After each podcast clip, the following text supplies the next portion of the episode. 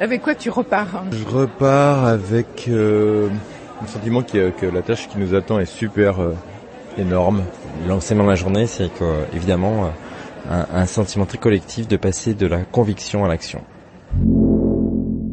Nous sommes à Montpellier, aux universités du tourisme durable. Qu'est-ce qui s'est dit?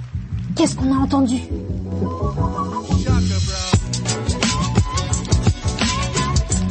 Les ateliers, un podcast de ATD, les acteurs du tourisme durable.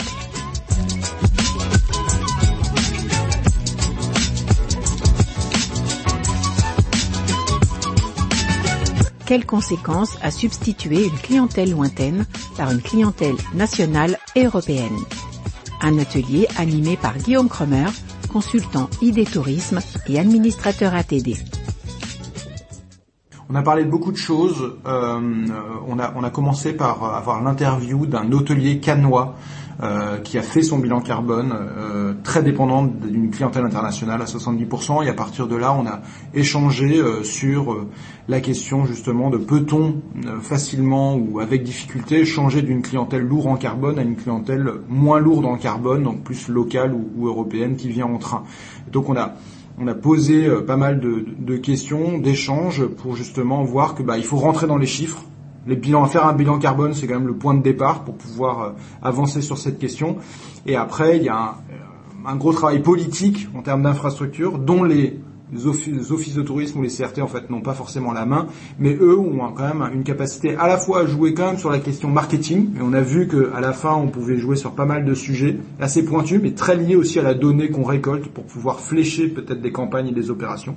Et enfin, la partie accompagnement des professionnels pour justement en fait leur permettre à la fois de réduire leur propre bah, transition ou en tout cas de, de, travailler sur leur transition environnementale et aussi bah, d'essayer de peut-être faire évoluer demain leur business model par rapport en fait à cette dépendance à une certaine clientèle. Thomas Deschamps, je suis le directeur de l'Observatoire du tourisme durable et accessible à l'Office du tourisme des congrès de Paris. Paris est une destination éminemment internationale euh, dont l'image est euh, diffusée euh, de façon interplanétaire, on va dire. Et du coup, ça donne une dimension un petit peu compliquée quand il s'agit de s'attacher, s'attaquer à la venue de clientèles lointaines, puisque on sait que ce sont celles qui polluent le plus du fait de, du moyen de transport qu'elles utilisent.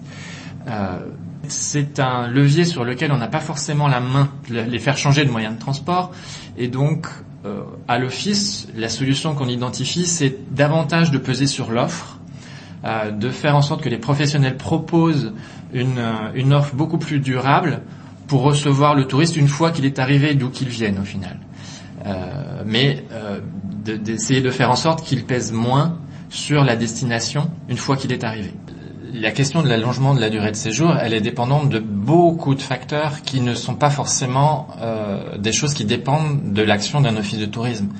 Le tarif d'un hébergement, euh, il compte vraiment beaucoup dans la décision que pourra avoir un touriste d'allonger son séjour ou pas. Euh, quand on a aujourd'hui des augmentations des tarifs qui sont de l'ordre de 10 à 35 euh, ça pose, ça rend cette dimension-là beaucoup plus compliquée à avoir. Euh, on ne peut pas avoir d'action, nous, Office de tourisme, sur Aéroport de Paris pour, qu'il, pour lui dire réduisez votre voilure en termes de, d'arrivée, fermez des, fermez des terminaux. Euh, nous n'avons pas ce pouvoir-là en tant qu'office. Donc, euh, on est parfaitement conscient que, euh, et c'est là notre paradoxe, euh, que en tant que destination internationale, on est condamné entre guillemets à accueillir des clientèles qui vont venir nous polluer. Ça, c'est sûr on, est obligé d'intégrer de, cette dimension de la provenance, évidemment, parce que euh, déjà, euh, plus le touriste vient de loin, plus il dépense.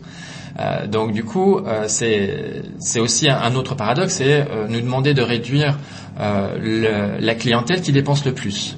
Donc, ce sont des choix qui sont compliqués, puisqu'on met dans la balance d'un côté la dimension environnementale du tourisme et la dimension économique du tourisme. Donc il s'agit d'atteindre un équilibre qui n'est vraiment pas simple à avoir quand en plus on a des, euh, des opérateurs économiques, touristiques, qui sont des enfants gâtés d'une façon générale et qui se disent pourquoi est-ce que je devrais changer et faire évoluer ma façon de voir les choses quand un touriste pousse l'autre? Aujourd'hui, choisir sa clientèle, c'est possible. pour un opérateur touristique, pour un hôtelier, pouvoir cibler la clientèle qu'ils souhaitent avoir, ils ont les moyens de le faire, ils ont les outils pour le faire que ce soit pour des raisons économiques parce qu'ils veulent des clientèles qui sont plus contributives, euh, mais du coup ils peuvent le faire aussi euh, sur des sur des aspects qui soient plus euh, durables. certains le font déjà.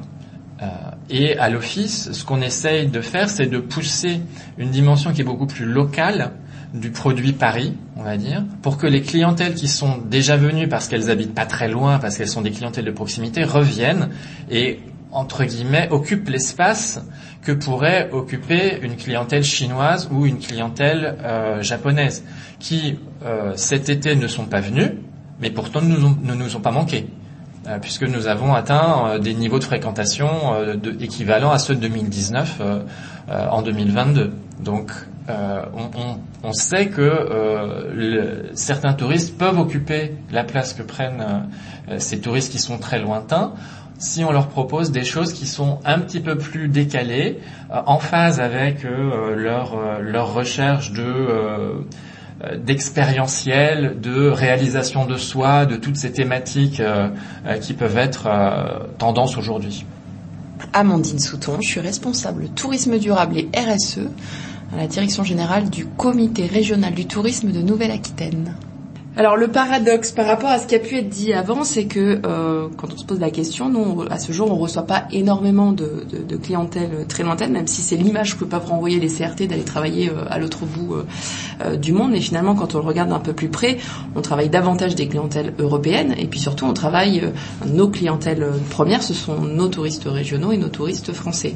ce qui minimise pas le fait que par contre, quand on regarde les moyens de transport, on a un gros sujet effectivement sur la question de, de la façon dont elles viennent sur nos territoires de l'usage de, de l'avion, et puis ensuite aussi de l'usage de la voiture, euh, qui est très majoritaire euh, sur la manière de, se déplacer sur notre région, euh, et un faible usage du train. Donc le paradoxe, ça serait peut-être de, de réfléchir à la manière dont on pourrait développer une forme de, de sobriété heureuse, voilà, sur notre sur notre manière de travailler le tourisme et comment on arrive à faire cette cette bascule dans les modes de transport pour qu'on continue à recevoir des touristes. Que le but c'est pas de dire qu'on veut plus avoir personne dans la région, mais qu'effectivement on limite notre notre impact. On est en train de travailler sur un sur un outil de bilan carbone parce qu'il faut savoir un petit peu de euh, d'où on part parce qu'à ce jour effectivement on a des grandes données sur la manière dont les touristes se déplacent mais on n'a pas spécifiquement de données associées au, euh, au bilan carbone. Donc déjà on a besoin de, chiffrer un peu où est-ce qu'on en est aujourd'hui et où est-ce qu'on aurait euh, des marges de, de, de manœuvre. Ensuite l'autre levier qu'on a au niveau du, de notre structure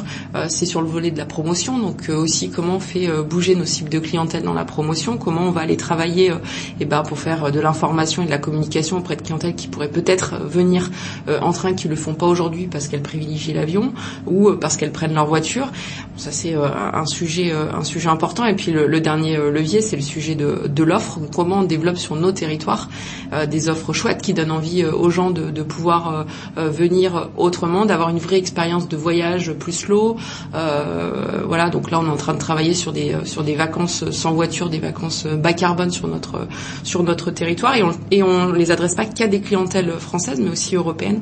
Euh, et donc on est en train de réfléchir comment travailler ce sujet aussi avec des voyagistes qui vont pouvoir apporter ce, euh, cette, dimension du voyage, euh, voilà, qui pourrait du coup être un levier en tout cas pour faire en sorte que ces gens aient envie de venir un peu différemment. Le mot de la fin, c'est complexe. Complexe parce que parce qu'en fait déjà il faut récupérer un maximum de données et c'est un enjeu très euh, scientifique et mathématique au départ, ce qui n'est pas une habitude au final pour euh, bah, les compétences touristiques en fait, qui est plutôt en fait de travailler sur de l'émotion et, de l'image. Et en même temps, il y a aussi un enjeu euh, clé qui est faire ce pas de côté, qui est vraiment quelque chose de pas évident en fait pour les pour les acteurs. Faire ce pas de côté pour changer de paradigme en se disant il y a ce ce budget carbone que j'ai pas le droit de dépasser et c'est dans ce cadre-là en fait que je dois faire du développement.